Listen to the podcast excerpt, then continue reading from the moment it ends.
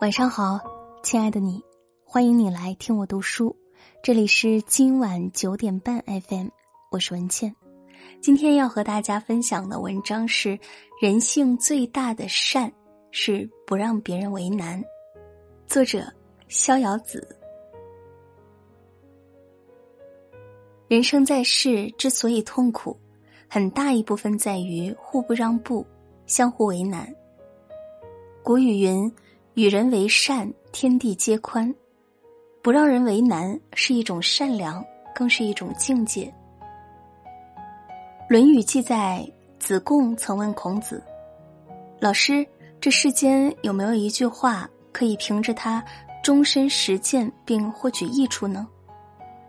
孔子略想了一下，说：“恐怕就是术了吧。己所不欲，勿施于人。”那什么是术？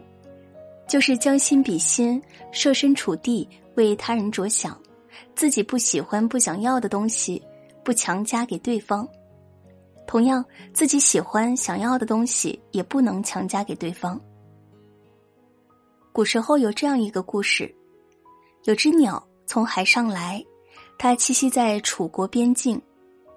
楚王以为这是神鸟，便命人抓回，好生招待。它被供养在皇宫。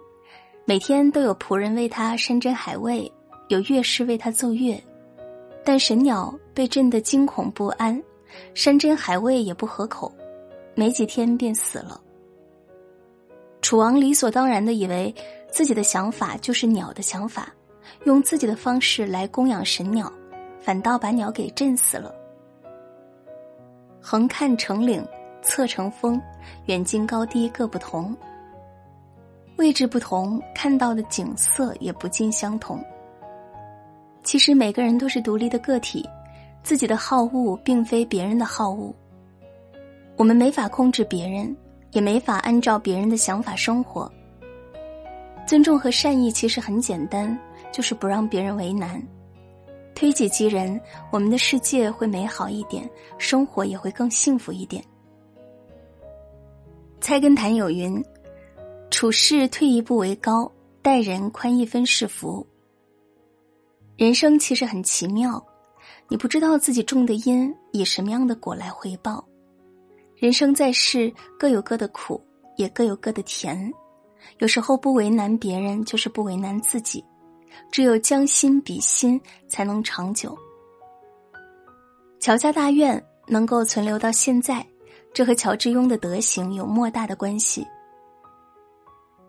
八国联军侵华期间，山西总督滥杀无辜，乔致庸冒了很大风险，救了从太原逃出的七个意大利修女。意大利政府为了表彰乔家的行为，特意授予其一面意大利国旗。后来中日战争打响，日本人看到乔家挂着盟友的国旗，就没有破坏乔家，而其他大户都被洗劫一空。乔致庸完全可以将修女送去总督自行领赏，但他没有为难他们，而是用自己的行动捍卫了他们的生命。有时候对别人的善意，最后会成全自己。赠人玫瑰，手有余香；扔人泥巴，手留肮脏。做人处事，与人为善，不让人为难，就是给自己舒适。正所谓，做人留一线。日后好相见，给别人留路就是给自己更宽的路。古人云：“爱人者，人恒爱之；自轻者，人必轻之。”人在低处把自己当人，人在高处把别人当人。这不仅是一种风骨，也是一抹人间的温情。前几天有这样一则新闻。一位收废品的老大爷蹬着三轮儿，不小心撞向了路边的一辆豪车。一位身着讲究的男士走过来，看了看被撞破的尾灯，便问：“你撞的？”老大爷低着头，小声的说：“对，对不起。”男士问：“您没受伤吧？”老大爷不好意思的说：“没有。”男子便放心的说：“既然如此，您就快走吧。”看老大爷走远了。男士才掏出车钥匙，驶向了修理厂。很多时候，不为难别人是一种善良，而处处为难别人，以此展示自己优越感的人，并不是真正的强大。只有懦夫才会恃强凌弱。鲁迅先生说过：“勇者愤怒，抽刃向更强者；怯者愤怒，却抽刃向更弱者。”与人为善，既能够给别人带去舒心。自己也能够收获平和的心情。